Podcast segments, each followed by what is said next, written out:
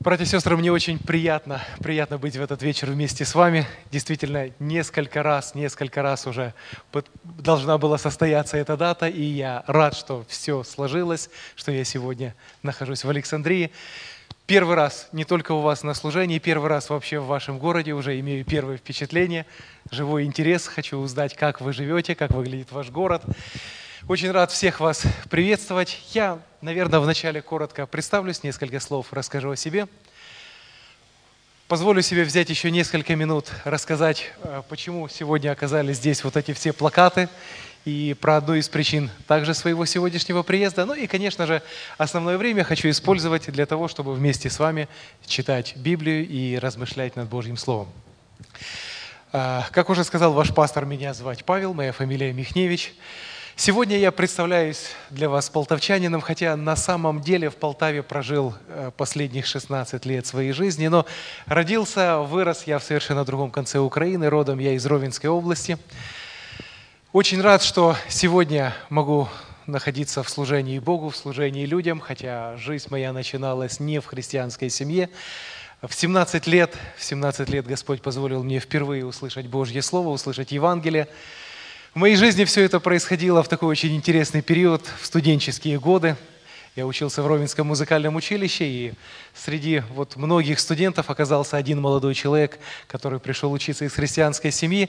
Это было начало 90-х, и действительно не зря этот молодой человек оказался в нашем окружении. Он сначала двум моим самым, самым близким друзьям рассказал Евангелие, потом они втроем начали благовествовать другим студентам, и Учеба прошла не зря. Мы не только знания, не только диплом получили, но к окончанию учебы почти все студенты нашего факультета, нашего курса уверовали, и даже некоторые студенты на год младше, на год старше, около 30 молодых людей пришло к Богу.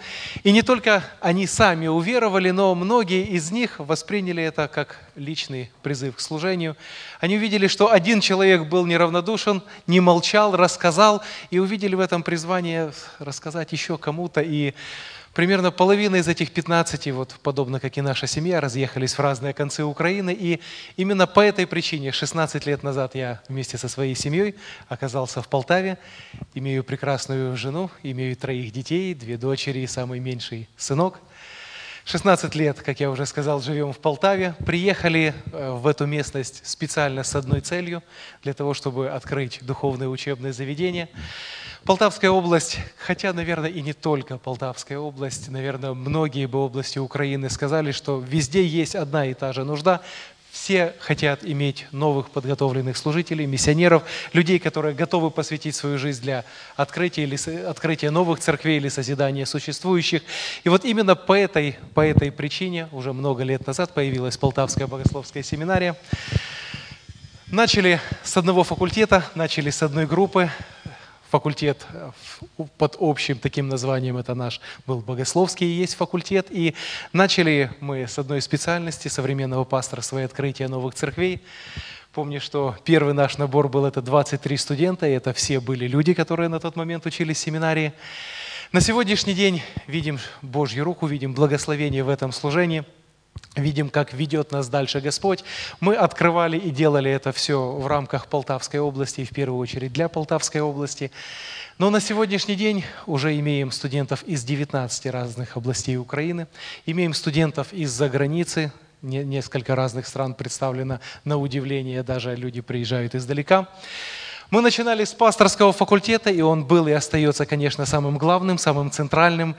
И сегодня также хочу вас приглашать и вдохновлять что, э, на то, что если кто-то из вас действительно имеет в сердце призвание, понимает, что он хочет, он может открывать, созидать новые церкви – вести людей в служении дальше, но просто не хватает знаний, не хватает каких-то практических навыков. Это факультет как раз будет для вас. Но когда мы начали с факультета от, э, современного пасторства и открытия новых церквей, конечно же, со временем мы столкнулись с тем, что те миссионеры, которые уехали, нуждались в помощниках, в поддержке. Конечно же, появился следующий факультет, это христианское образование. То есть мы отправили помощников, которые образованием могли начать заниматься в новосозданных церквях. Потом появился музыкальный факультет, и я вижу, у вас сегодня есть много прекрасных музыкантов, и хочу обратиться и к тем, кто уже участвует в этом служении, или, может быть, тех, кто хотел бы, но понимает, что слух есть, все способности есть, а не хватает еще каких-то знаний, навыков. Музыкальный факультет, опять-таки, как раз для вас. На этом факультете на сегодняшний день изучается не только основам музыкальной грамотности, не только, скажем, общепринятые теоретические музыкальные предметы, не только происходят индивидуальные занятия по вокалу, фортепиано и дирижированию, но обязательно, обязательно, я думаю, мы современные люди, и мы можем использовать в нашем служении всю доступную технику, которую сегодня ученые люди изобретают, предлагают для нас. Поэтому и работа со звуком, компьютерные аудиопрограммы и многие-многие-многие другие предметы, связанные с электроникой, есть частью программы нашего музыкального факультета. Буквально недавно открылся и работает у нас факультет молодежного пасторства, и мы в этом увидели на сегодняшний день ну, особый такой вот вызов для церкви – Почему-то очень часто я слышу от разных церквей, от пастырей, причем из разных частей Украины, о том, что почему-то меньше начала приходить молодежь.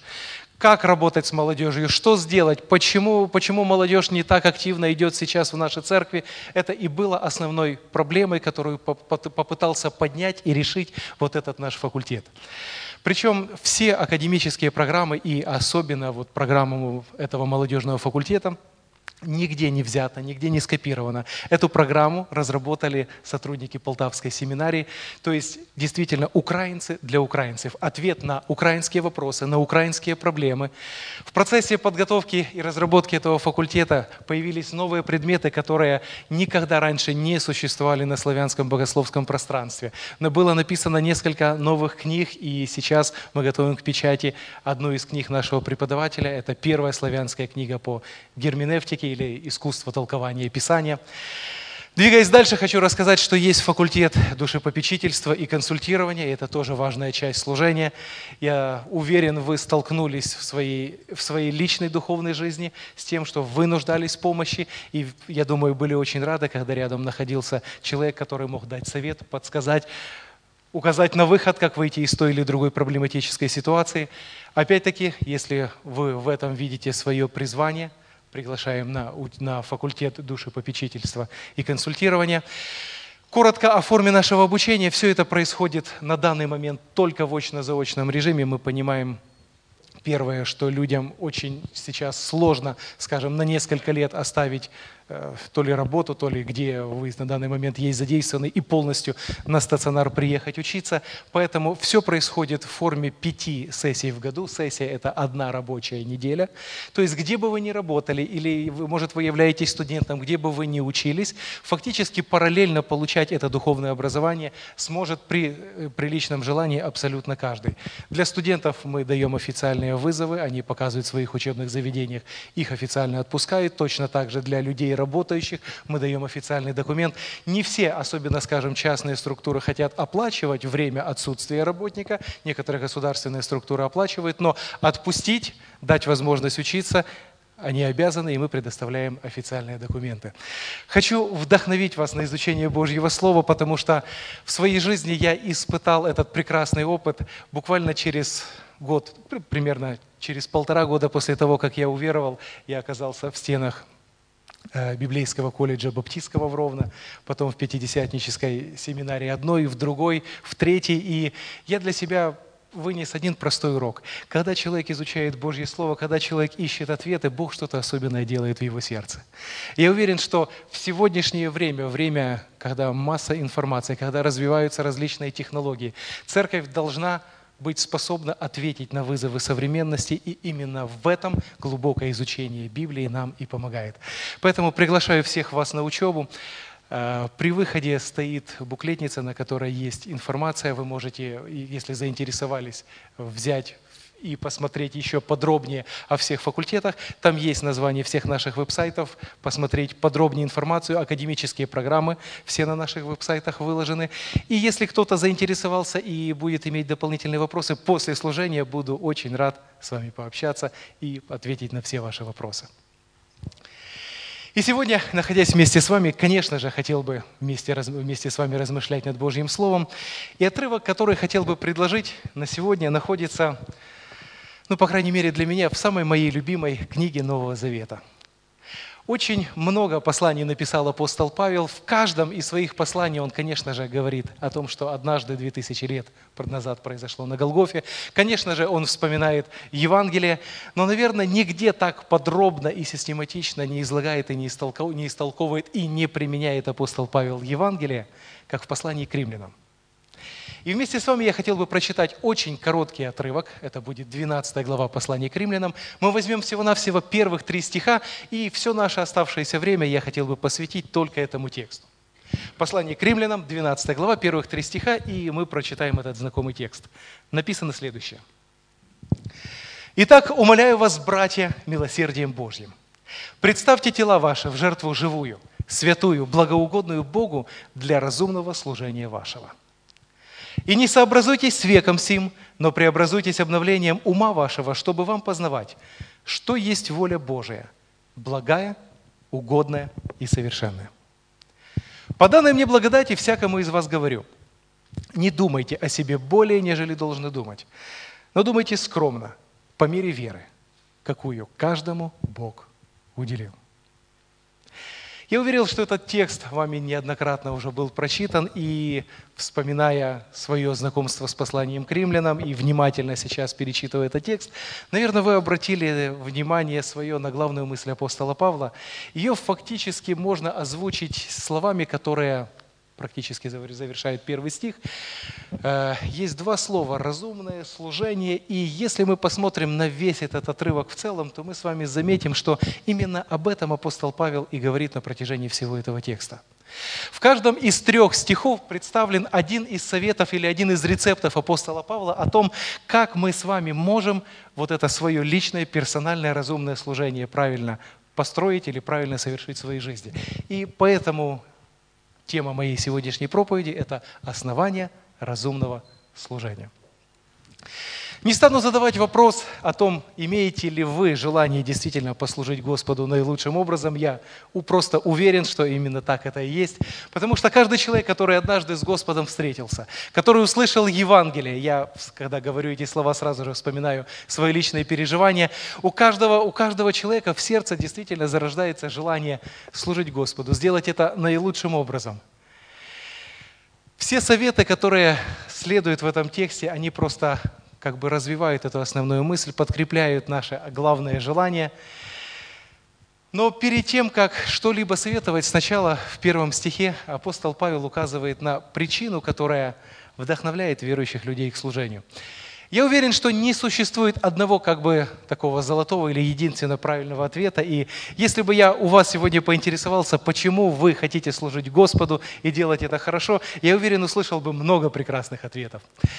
Помню, однажды в Полтаве разговаривал с одним старшим человеком, и он мне признался честно. Я задал ему этот вопрос, он мне сказал так. Говорит, ну вот как есть, ну скажите, как есть. И он признался, говорит, я читал послание Коринфянам, и там, говорит, в одной главе написано, что если хорошо будут верующие люди служить, награду получат. Ну а почему бы нет? Ну все-таки хорошая причина, не правда ли?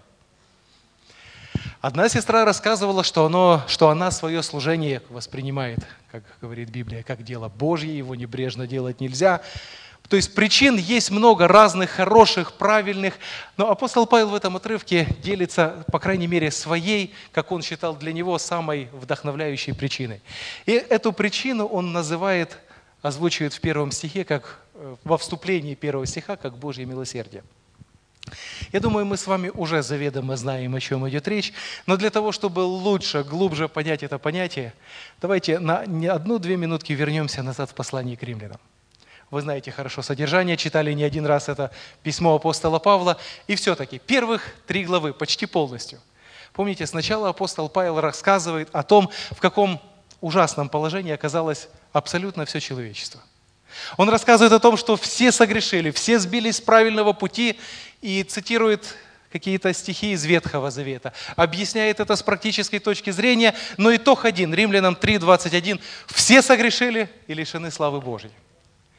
И уже в начале послания поднимается самый серьезный вопрос человечества, вопрос, который многие люди, даже неверующие, даже люди, которые никогда не встретились с Богом, но этот вопрос они все равно себе задают. Они понимают свое греховное состояние. Апостол Павел показывает глобальные масштабы этой проблемы для того, чтобы указать действительно на то, что решение для этого есть только одно. И начиная с 24 стиха 3 главы апостол Павел говорит о том, что однажды произошло на Голгофе. Уже в 24 стихе он использует многие различные такие термины, которые богословы любят повторять, такие как прощение, жертва, искупления, жертва умилостивления, оправдание, другие подобные термины. Я сейчас на них отдельно останавливаться не буду.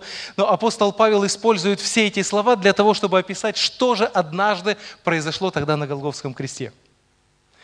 Позже он подробнее все эти вещи объясняет, но за что я по-особенному люблю послание к римлянам – после третьей главы апостол Павел переносит это все в нашу практическую плоскость.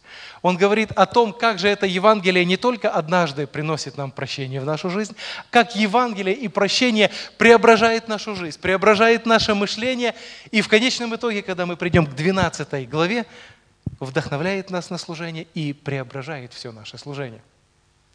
Помните, в пятой главе апостол Павел поднимает, может быть, не совсем такой простой, я бы сказал, богословский или полуфилософский вопрос. Он рассказывает о том, что каждый из нас каким-то образом связан с первым человеком, с Адамом, помните? Но вместе с тем он опять возвращается на Голгофу. И все, о чем апостол Павел говорит в послании к римлянам, у него, у него все связано с Голговским крестом. Он ни одного практического наставления не дает в отрыве от этой главной идеи, которая лежит в основе Евангелия. Все началось там, все началось на Голгофе. Апостол Павел говорит, через веру мы имеем связь со вторым Адамом, с Иисусом Христом, и благодаря нашей вере мы получаем победу над нашей первой связью. Шестая глава рассказывает о том, что мы не просто перестали быть рабами греха. Он перестал нашим господином быть, но даже что-то большее случилось благодаря Иисусу. Кроме того, мы еще стали рабами праведности. Это удивительная истина. Седьмая глава, которая написана таким, может быть, немножко сложным языком, языком закона, для тех иудеев, которые уверовали в Риме, читали послание апостола Павла, он объясняет, что с того момента, когда Иисус был распят, мы больше не живем под законом, мы живем под благодатью. И именно благодать меняет нашу жизнь и вдохновляет нас на служение. Восьмая глава повествует о том, что произошло большое чудо, о котором говорили пророки – и даже до конца не понимали, о чем они пророчествуют. Апостол Павел рассказывает о служении Святого Духа. Я не повторяюсь о том, что же Дух Святой делает в нашей жизни. Вы можете перечитать внимательно восьмую главу, но это опять-таки последствия того, что произошло на Голговском кресте. И если мы все эти понятия соберем вместе – и я понимаю, что этот список не будет закончен, но если все это собрать вместе, это можно описать как раз вот тем термином, который звучал во вступлении в первом стихе. Это и есть Божье милосердие. Когда мы говорим о Голговском кресте, мы понимаем, что там совершилось действительно все. Мы уже прощены. Мы уже Богом оправданы, мы уже приняты, мы уже любимы. Этот список можно было бы продолжать и дальше, и мы прекрасно осознаем, что своими добрыми делами, какими-то человеческими заслугами, стараниями мы этого не улучшим.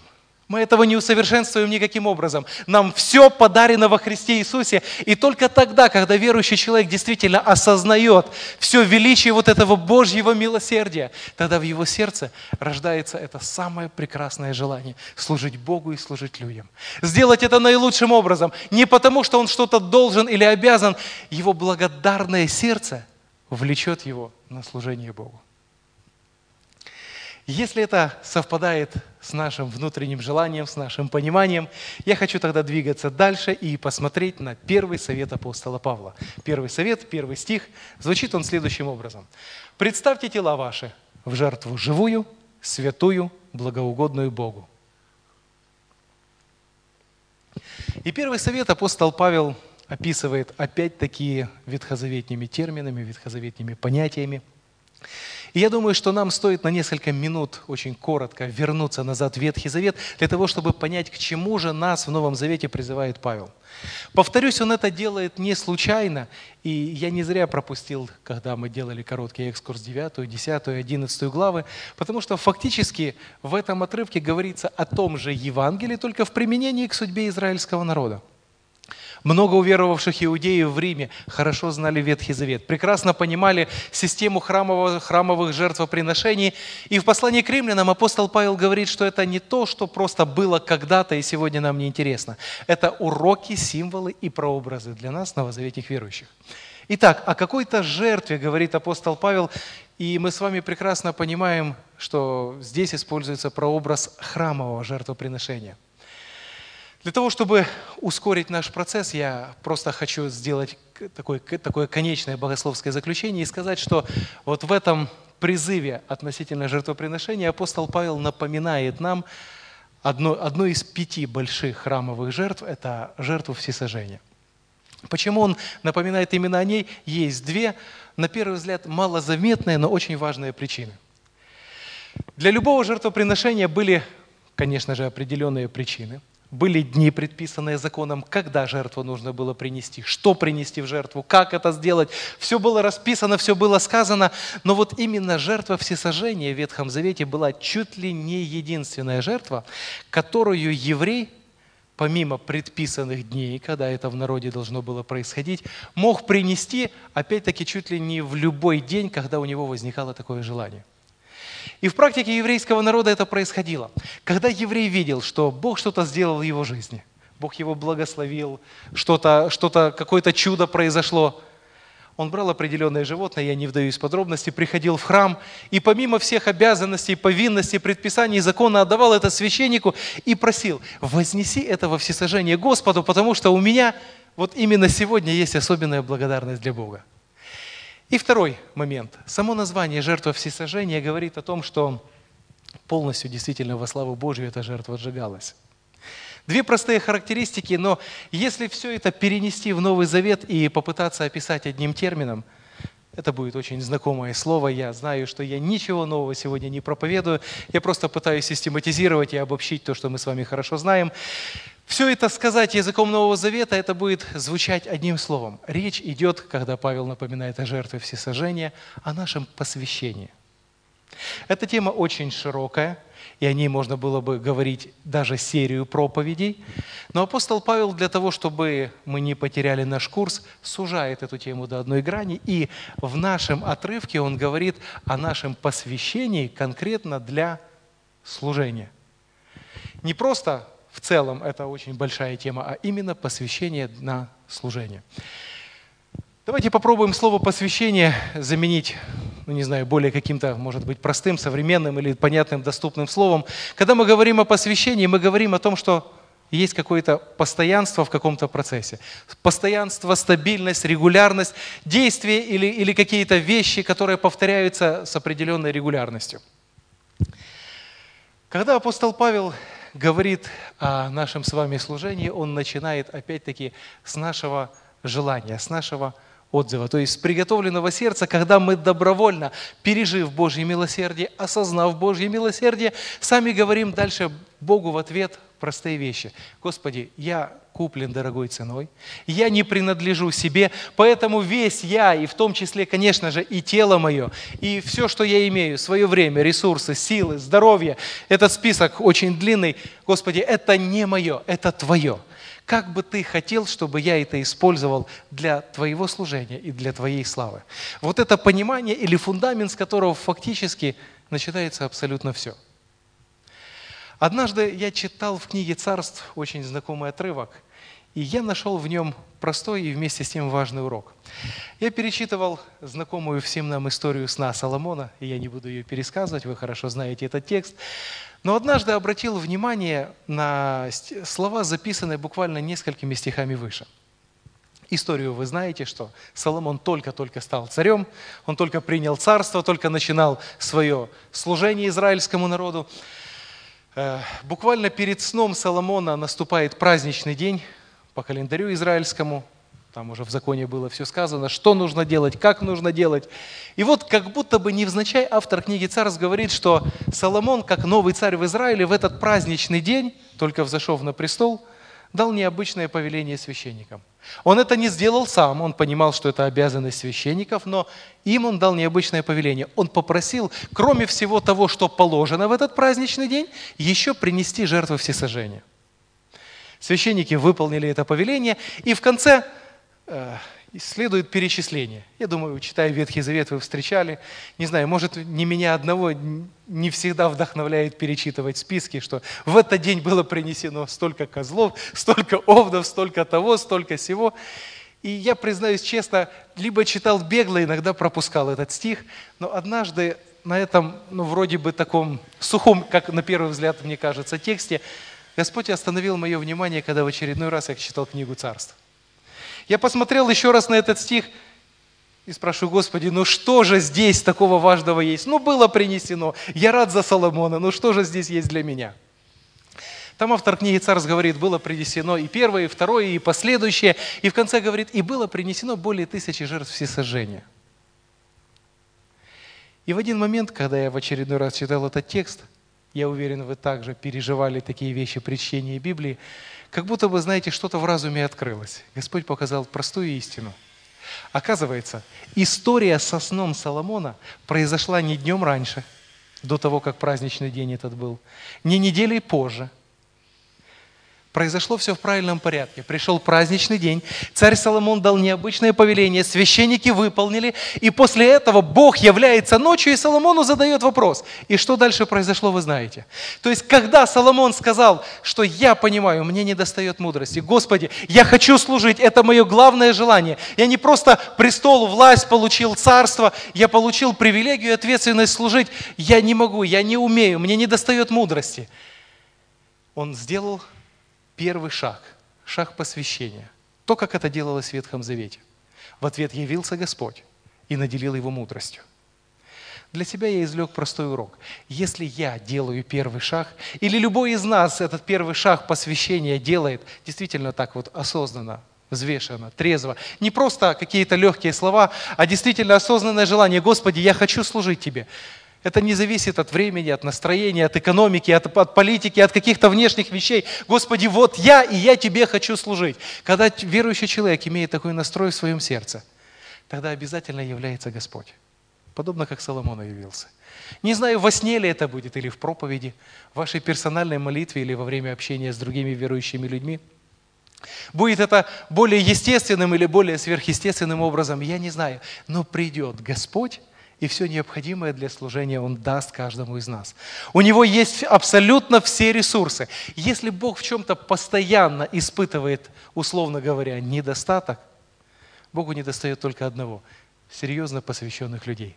Когда такие люди находятся, Бог снабжает всеми ресурсами. Помните, апостол Иаков как будто бы продолжает ту мысль, которая в книге Царств написана.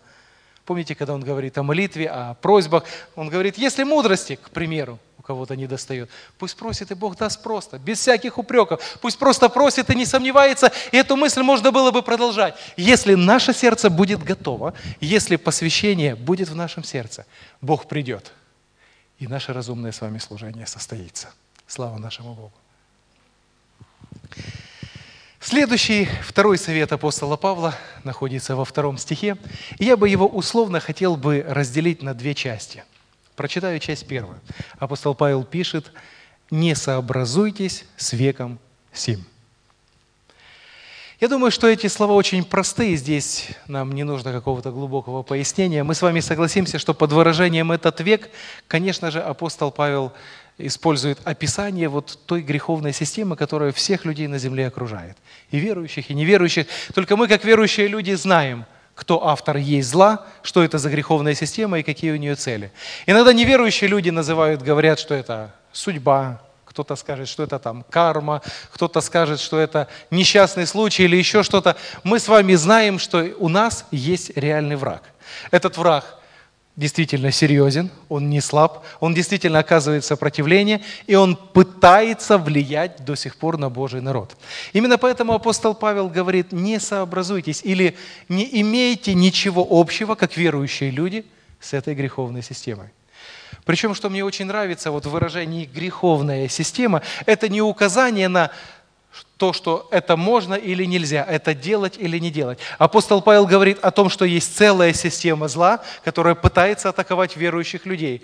В первую очередь это начинается с системы мышления, системы наших ценностей. И апостол Павел поэтому и говорит, не сообразуйтесь или Если посмотреть в язык оригинала, никаких грамматических тонкостей, никакого изменения смысла, естественно, нет, но дополнительный оттенок значения мы с вами можем найти. Слово «сообразоваться» в первую очередь подразумевает внутренние процессы, которые в человеке происходят. Рано или поздно они отобразятся в поведении, в словах, в характере, от избытка сердца уста будут говорить, но в первую очередь, используя это слово, апостол Павел указывает опять-таки на то, что происходит внутри нас – то есть это тот момент, когда еще никто не знает, что мы внутрь себя пустили, чему мы позволили внутри себя находиться, что мы, э, что мы как бы оцениваем положительно или отрицательно. Это знаем в этот момент только мы и Господь. Но человек, который хочет построить свое разумное служение, говорит апостол Павел, он будет хранить свое сердце. Помните, как автор книги «Царств» однажды сказал, «Больше всего хранимого храни сердце твое». Из него источники жизни, говорит книга притч.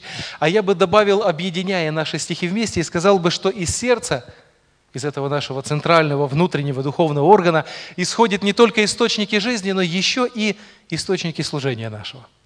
Нам иногда качество своего служения или гарантию успеха своего служения хочется проверить видимыми факторами – ну вот буду говорить, как бы в свой огород камень бросать. Вот, например, человек получил хорошее духовное образование, значит, он обязательно состоится в служении. Это хороший фактор, но это не гарантия. Гарантия, говорит апостол Павел, это состояние нашего с вами чистого сердца. Человек, не знаю, много людей к Богу привел. Эти люди появились в церкви. Это хороший показатель, но это не гарантия. И так можно было бы продолжать дальше. Посмотрите, как мы с вами можем проверить посвящение, скажем, рядом сидящего с нами человека. В процессе времени мы что-то увидим, мы как-то сможем по плодам это понять, оценить, но мы не можем заглянуть в сердце. Это непроверяемо до конца. С этого начал апостол Павел. Второе – это хранение сердца, хранение чистоты сердца. И опять-таки в процессе, конечно же, мы можем увидеть, если что-то отрицательное происходит, но это знаем мы, знаем Господь, и мы сами несем за это ответственность, если хотим разумное служение совершить. И есть помощь, есть выход или решение, если кто-то из нас, ну, к примеру, на данный момент осознает, что в сердце нужно что-то поменять. Туда пришли вещи, которые там не должны находиться. Или, может быть, даже не пришли, а уже глубоко корни пустили.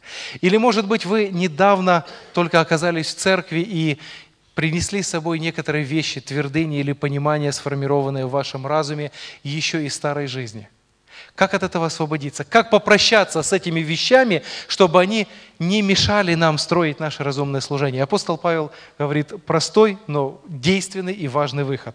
Это продолжение второго стиха. Вместо того, чтобы с этим веком сообразоваться, апостол Павел предлагает лучший путь. Он предлагает нам обновляться, обновление, обновиться, э, преобразоваться, прошу прощения, обновлением ума нашего. И, наверное, кто-то из нас сразу же готов сказать, что это хороший, прекрасный совет, и я хочу. Но как это сделать? Я уже пробовал, я силу воли напрягал, я старался, где-то что-то получилось, но меня не устраивает, может быть, мой результат. Как этого достичь? Как это сделать на практике? Я думаю, что это главный вопрос второй половины второго стиха. Ответ очень прост. Ответ вы знаете, я просто опять-таки хочу суммировать и резюмировать. Первое, что хотелось бы сказать, вот эти изменения или преобразования мы сами в себе не в состоянии произвести. Я думаю, вы со мной согласитесь. Как люди мы не в состоянии это сделать. Внутри нас изменения производит Господь. Но вместе с тем, хочу вместе с вами посмотреть в Библию, как же Бог решил это делать. Он это не решил сделать без нас. Без нас Он совершил только спасение на Голговском кресте и просто призывает принять. Как же Бог решил сделать вот эти процессы преобразования в нашей жизни? Он для нас оставил свое слово, и как мы сегодня вспоминали восьмую главу послания к римлянам, для нас Бог оставил Дух Святой. И только те люди, которые пользуются этими двумя, условно говоря, инструментами, они действительно могут преобразоваться – Помните, апостол Павел пишет и желает нам, чтобы Слово Божье обильно вселялось в сердца наши. Помните, апостол Павел, не апостол Павел, прошу прощения, Иисус однажды обратился к людям, это Евангелие от Иоанна, 8 глава, которые, может быть, несколько минут всего назад в Него уверовали и сказал им важные слова. «Если вы прибудете в Слове Моем, то вы мои ученики. И познайте истину, и истина сделает вас свободными. То есть процесс или взаимосвязь очень простая. Если вы прибудете в моем слове, я вам гарантирую результат – обретение свободы и познание истины.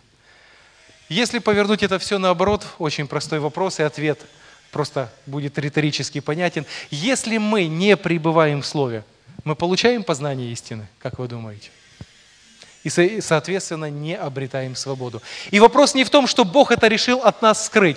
Наоборот, в Новом Завете, когда мы читаем, особенно в посланиях апостолов Павла, такие слова, как тайна или тому подобное выражение, мы всегда видим, что это его понятие Евангелия и любой другой духовной тайны, открытой во Христе для церкви. Не сокрытой, не спрятанной, а наоборот открытой для всех нас. Бог это хочет делать, но есть наша часть ответственности. Точно так же, как регулярная молитва и исполнение Духом Святым. Для нас это реальность нашей жизни, мы можем это получать каждый день, но если мы просто теряем молитвенную жизнь, если мы слишком заняты, чтобы молиться и исполняться Святым Духом – но тогда не стоит обижаться на Господа, если не происходят вот эти постоянные процессы изменения и преобразования.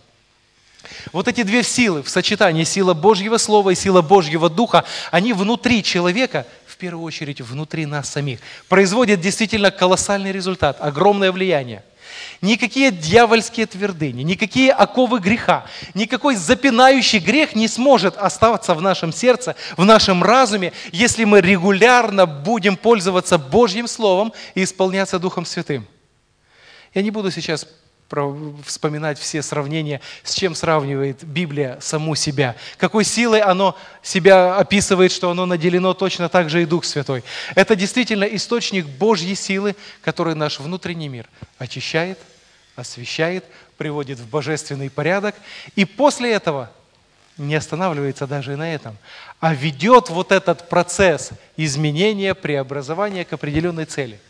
И цель эта всем нам простая и знакома – она описана в послании также римлянам.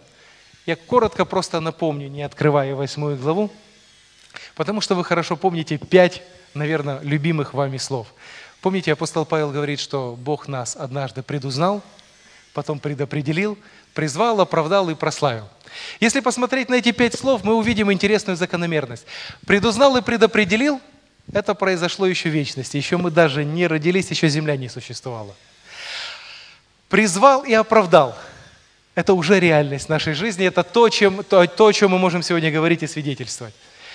Последний вопрос, правда, остается, прославил, как на него ответить, уже прославил или еще прославит? Совершенно верно, совершенно верно. Но я хочу остановить наше внимание вот в этой, в, в этой прекрасной цепочке событий, гарантированных в нашей жизни, как бы побочную часть предложения. Апостол Павел говорит, что Бог сделал и это, и это, и это. И часто мы думаем, что единственная причина или конечный результат только наше прославление. Хотя это тоже конечный результат, я соглашусь. Но там есть запятая, и указывается еще одна цель, чтобы мы были подобны образу Сына Его. Пока еще но, пока уже, но еще нет. Пока мы на земле, есть еще одна цель, чтобы наш характер, наша жизнь отображала образ Иисуса Христа. И если собрать вместе вот этот весь второй стих и его попробовать резюмировать, то второй совет апостола Павла можно озвучить следующим образом. Только тот человек, который каждый день, хотя бы по чуть-чуть, по одной капле, пусть по одной ступенечке, но с каждым днем он все больше и больше преображается в образ Христов он сможет быть действительно результативным, эффективным в своем личном разумном служении, о котором мы с вами сегодня говорим. Я хочу предложить простой вопрос каждому из нас, вопрос, который поможет нам дать хорошую оценку самим себе. За вас на этот вопрос никто не оценит и никто друг друга не проверяет. Давайте возьмем последний, ну не знаю, месяц нашей жизни. Вот просто вернемся на месяц назад. Это небольшой, но и вместе с тем немалый срок, 30-31 календарный день, это немало. Давайте сами себе зададим вопрос, могу ли я честно себе признаться, что пусть за вот этот месяц, но я вижу какие-то действительно реальные изменения, преобразования в себе, в своем мышлении, в своем характере, в своих поступках. Могу ли я сам себе честно сказать, что чуть-чуть больше, хотя бы на йоту, больше стал похож на образ моего Спасителя. Или, может быть, нет. Или еще, может быть, иногда такое бывает, к сожалению, хуже, когда идет процесс не движения вверх, не прогресса, а еще процесс регресса. И такое возможно. Что происходит, знаем мы только с вами персонально. И если действительно мы хотим в разумном служении состояться, давайте мы этот процесс поставим, так скажем, на правильные рельсы, на нашу ежедневную, хорошую, простую привычку. Это принесет нам массу радости и приготовит нас к разумному служению. И заключительный третий совет апостола Павла находится в нашем последнем третьем стихе. Но перед тем, как посмотреть на этот совет, я хочу также обратить наше внимание, что в этом стихе, как подобно и в первом, есть короткое вступление. Перед тем, как что-то советовать, сначала апостол Павел говорит, «По данной мне благодати всякому из вас говорю». Или если перефразировать более доступным современным языком, апостол Павел как будто бы объясняет, по, какой, по какому праву он может давать этот совет – может быть, кто-то из нас удивится или возразит и скажет, ну как же, ну апостол Павел, как это, по какому праву? Ну апостол.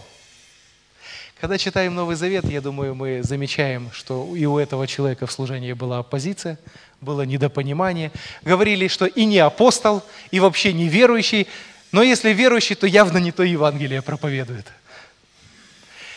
Апостол Павел бы мог бы здесь поступить, так как однажды, всего один раз он поступил в послании к Галатам, он вынужден был так поступить. Помните, это единственное послание, которое начинается не с, не, не, не с таких приветствий, как всегда. Помните, он сразу начинает говорить, что я, Павел, апостол, призванный не человеками, не через человеков. То есть он объясняет свое призвание, свою власть, свое право, но здесь он поступает совершенно по-другому. Он говорит, по данной мне благодать. Или другими словами, апостол Павел как бы в один ряд, в одну линию с нами становится и говорит, что послушайте, я такой же человек, как и вы, я ничем от вас не отличаюсь. Вы когда-то не знали Бога, и я только думал, что я Бога знаю. Вы когда-то Богу не служили, и я только предполагал, что я Богу служил. Вы грешниками были? Павел говорит, я худшим грешником был. Эту параллель можно продолжать дальше. Но однажды, говорит апостол Павел, как бы вспоминая свое путешествие в Дамаск, эту встречу с Иисусом по своей, на своем пути, он говорит, однажды Бог дал мне благодать. С этого момента я стал верующим человеком, я называюсь вашим братом. И по этой причине хочу дать совет. Братья и сестры, какая прекрасная причина. Я ваш брат, поэтому хочу посоветовать. Прекрасно. И совет его очень прост. Он звучит следующим образом. Не думайте о себе более, нежели должно думать. То есть речь идет о самой обычной гордости, о которой, я думаю, не нужно долго рассказывать, пояснять, не нужно вспоминать все библейские персонажи, жизнь и служение которых разрушила гордость, мы с вами это хорошо знаем. Я даже помню, что однажды дети в нашей церкви на воскресной школе усвоили этот урок. Помню, я сидел, слушал проповедь в нашей церкви, параллельно воскресная школа занималась. И вот урок закончился раньше, мой сынок, самый меньший, прибегает ко мне, довольный, счастливый, что-то интересное на уроке произошло. Смотрю, он мне рисунок несет. Тогда ему было, ну, я думаю, что-то лет, наверное, около пяти. Приносит и с таким чувством удовлетворения говорит, папа, посмотри, что я нарисовал. Я взял в руки, смотрел, смотрел, смотрел, смотрел, и не могу понять, что нарисовано, но понимаю, что надо хвалить. Говорю, Андрюша, как красиво, какой замечательный рисунок. А что здесь нарисовано? И ребенок мне абсолютно серьезно говорит, не что, а кто. Говорит, это царь Новохудоносор. И тут я понял, о чем был урок, и мне сразу стало интересно, а как ребенок что-то понял, усвоил что-то на уроке или нет. Спрашиваю, Андрюша, а что это за дядя такой был? Ребенок в пять лет подумал, говорит, папа, нехороший был дядя. И я понял, что урок о гордости он усвоил. Не нужно говорить, что гордость разрушает наше с вами разумное служение, о том, что эти две вещи в жизни одного человека одновременно просто несовместимы. Я как-то однажды из книги «Притч» выбирал все стихи, которые говорят о гордости, выписывал для себя и попытался сделать такой вот общий синтез, что же книга «Притч» об этом говорит. И я для себя нашел следующий вывод. Мерзок всякий гордый человек в очах Господних. То есть ну, все просто и понятно. Вместо того, чтобы говорить о, больше о неправильном способе мышления о себе, давайте мы лучше больше времени возьмем и поговорим о том же, как же о себе думать все-таки правильно. А правильно апостол Павел говорит, это скромно по мере веры. Хочу сразу обратить наше внимание, не просто скромно, отдельно и не просто по мере веры. Эти два выражения у апостола Павла используются вместе, одновременно. Перед тем, как рассмотреть эти понятия, хочу рассказать одну реальную историю, которая когда-то произошла в Римской империи. Я думаю, вы обращали внимание, читая Новый Завет, о том, что время от времени апостол Павел вспоминает о каких-то философах, о каком-то философствовании говорит. И кто-то, может быть, интересовался, читал и знает, что в Римской империи на тот момент было много различных философских школ, много разных философов. Я сейчас не о философии, хочу сказать только, что было две таких самых больших школы, которые между собой, ну давайте скажем современным словом, конкурировали. Они вроде бы хотели добиться одних и тех же, как они говорили, духовных результатов, духовных высот. У них направление, стремление было одинаковое, но вот шли они разным путем. Одни говорили, что обязательно нужно ввести аскетический образ жизни, кроме вот всех духовных упражнений, которые нужно делать. А вторые говорили, это в послании к Коринфянам отобразилось. Помните, апостол Павел говорит, худые сообщества возвращают добрые нравы, это об этих людях. Будем есть и пить, ибо завтра умрем. То есть какая разница, что ты будешь делать со своим физическим телом? Ты, главное, делай определенные духовные упражнения, и ты будешь на духовной высоте. А про первых, которые такими аскетами великими были, помните, Павел у Колоссян написал, что надмевается плотским своим умом, показывает, что они такие очень духовные люди из-за аскетического, из из аскетического образа жизни. Но ну, основная суть, которую я хочу рассказать в следующем. Однажды на площади в городе Риме встретились руководители этих вот двух таких философских течений. Это исторический факт, он остался в, на страницах литературы, потому что фраза была просто крылатая. Руководитель тех, кто вел такой свободный разгольный образ жизни, посмотрел на руководителя аскетов и сказал его, ему интересные слова. Он сказал так, «Я вижу твою гордость через дыры твоего плаща». Я думаю, мы с вами прекрасно понимаем, что не о такой скромности писал апостол Павел, не правда ли? С такой скромностью Иисус встречался, и когда Он общался с фарисеями, с книжниками, Он говорил прямо, помните, вы гробы окрашены, запах нехороший от вас исходит, и многие другие вещи говорил. Не о такой скромности, говорит апостол Павел, что-то же такое настоящая библейская скромность. Это состояние верующего человека, который понимает две взаимодополняющие истины. Истина первая. Подобно апостолу Павлу, этот верующий человек понимает, что если бы однажды не было бы Голговского креста, если бы Бог к нему не протянул милующую руку и не открыл его глаза, не просветил его познанием Бога, у человека никогда не было бы надежды на спасение.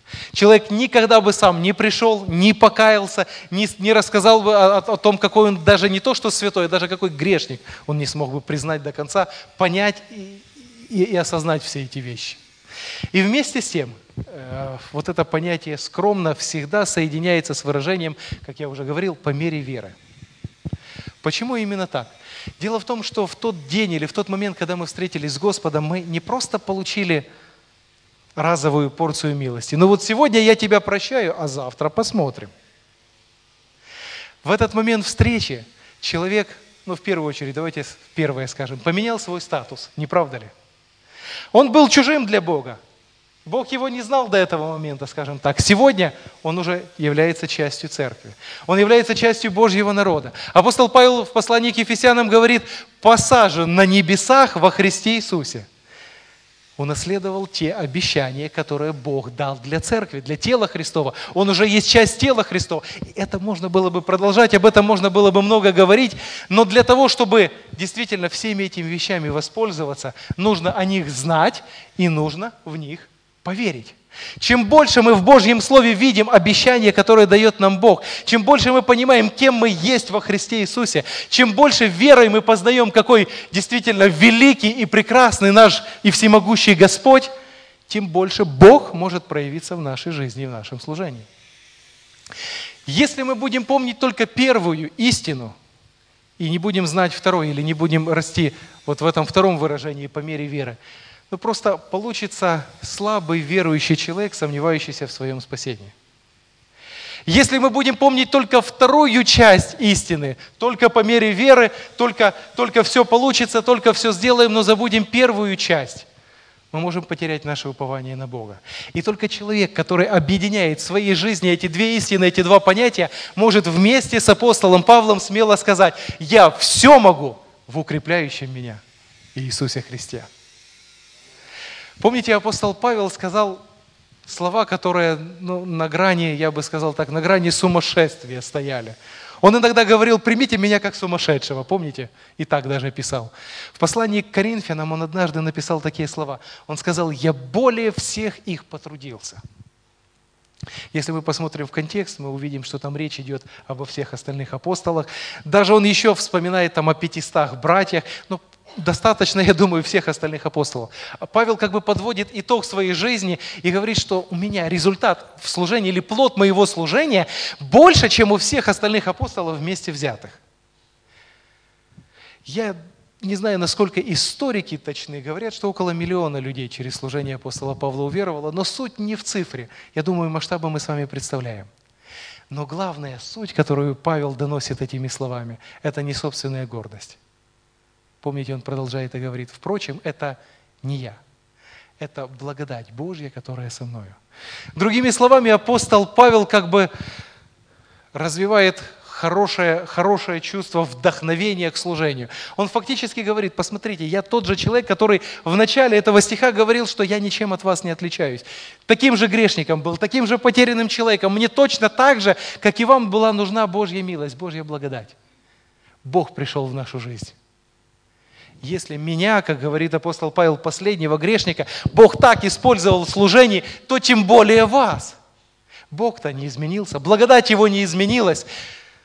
Тот же Бог, который был со многими библейскими персонажами, и мы можем вспоминать различные истории, и как Красное море расступалось, и что у Даниила во рву со львами происходило, как слабый Гедеон, самый меньший, пошел против большой армии и победил, и многие другие вещи – Ничего не изменилось. Наш Бог тот же. Чем больше мы через веру познаем, какой великий наш Господь, тем больше Он совершит через наше с вами разумное служение. Я хотел бы подвести итог. Если действительно мы с вами однажды встретились с Господом, если мы полюбили Его всем сердцем, всей крепостью, всем разумением нашим, как говорит первая заповедь, я думаю, это есть реальность нашей с вами жизни – если Он действительно стал для нас той, как в притче говорил Иисус, самой большой жемчужиной, ради которой мы все остальные готовы продать и владеть вот только этой одной, самой большой, самой драгоценной. Мы вкусили, попробовали, как благ Господь. Тогда, говорит апостол Павел, всего себя, без, без какого-то остатка, отдай, посвяти на служение Господу. Храни свое сердце, преобразуйся в образ Христов – Будь скромным человеком, у которого есть постоянно растущая вера. И тогда ты не просто хорошую книгу прочитаешь или чье-то свидетельство услышишь, ты на практике увидишь, что через тебя сделает великий Господь. Славу ты отдашь Ему. А свидетельство для того, чтобы прославить Его и вдохновить для других, для других людей на служение будешь лично, персонально ты. Это истина, утверждение этих трех стихов, которые записал апостол Павел. Если вы разрешите, я хотел бы в заключении целенаправленно вместе с вами помолиться. Господи, Ты призвал меня к разумному служению. Господи, Ты дал конкретные советы, Ты дал конкретные рецепты. Помоги мне правильно заложить фундамент разумного служения, правильно его построить. Дорогой Господь, мы славим Твое имя. Мы благодарим Тебя, Господи, за то, что однажды был Голговский крест – мы благодарны Тебе, Господи, за то, что ради недостойных людей, ради грешных людей Сын Твой пришел на землю и отдал свою жизнь.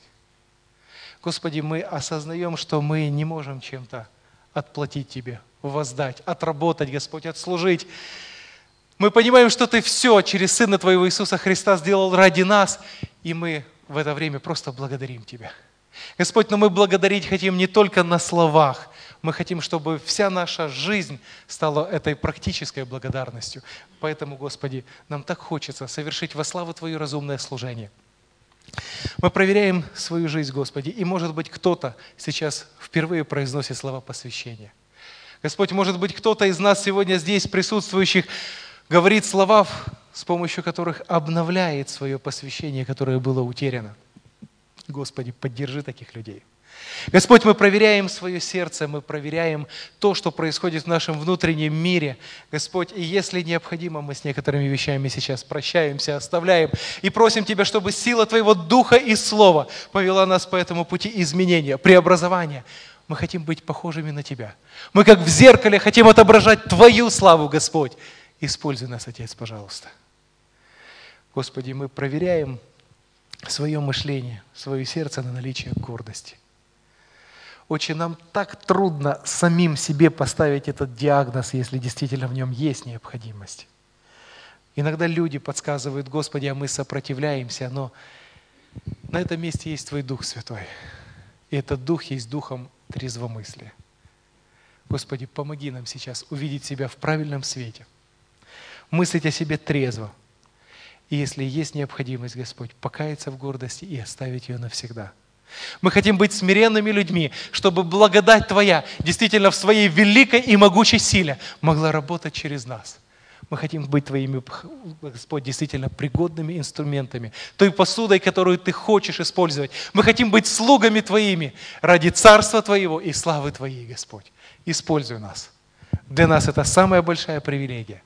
А слава и честь принадлежит только Тебе. Во имя Иисуса Христа. Аминь. Аминь. Благослови Господь вас.